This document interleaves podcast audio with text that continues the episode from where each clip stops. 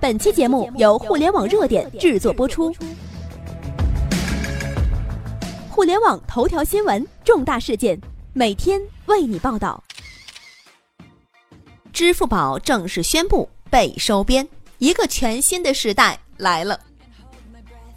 北京时间二零一八年五月十一号晚，中国网联和支付宝分别发出公告，宣布双方签署合作协议，正式开展条码支付业务合作。网联将对支付宝提供接入和跨行资金清算等服务。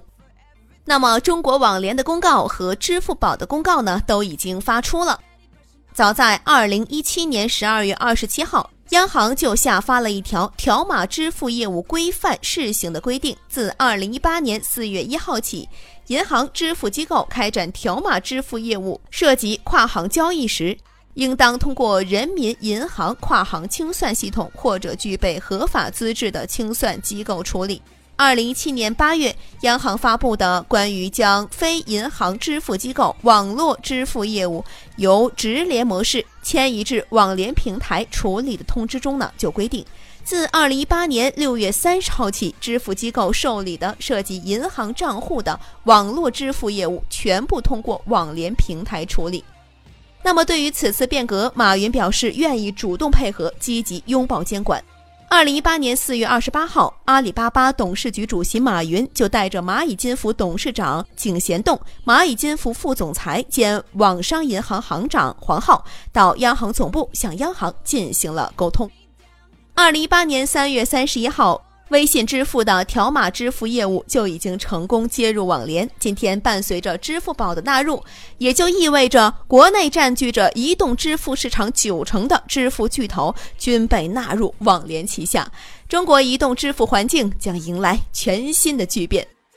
在此之前呢，支付宝、微信等第三方支付机构的每一笔交易都是跟央行之下的各大银行打交道的。尽管支付宝、微信规模如此庞大，但是这些备付金依然算作是各大银行的存款，因此呢，对各大银行整体的存款业务来说影响并不大，并且这些资金的结算仍然由各大银行完成，仍然可以获得不菲的收入。但是今天的这一枪彻底改变了这一现状。在全新的支付环境下，支付宝、微信的信用体系将会纳入网联的信联体系。而每一个讲信用的老实人，你的每一次信用举动都会让你畅通无阻；而不讲信用的可耻之徒，将真正的寸步难行。在这个时代里，请像自己的身体一样保护你的个人信用。而对于各大银行来说呢，真正的改变正在开始。支付宝和微信的资金将直接由网联管理结算，那么支付宝和微信的绕道结算不仅仅宣布着这些资金不再和各大银行有关系，更导致了各大银行每年整体的手续费损失约三十亿元。那么这也就意味着各大银行和支付宝、微信在资金上的合作关系宣告结束，这更意味着各大银行的业务将面临着真正的冲击。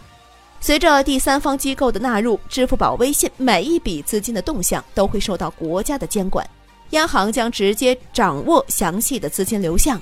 让诈骗、洗钱等犯罪行为无机可乘。毫无疑问，一个全新的时代来了，网联将成为新的风向标，将中国全面的带入信用时代、监管时代。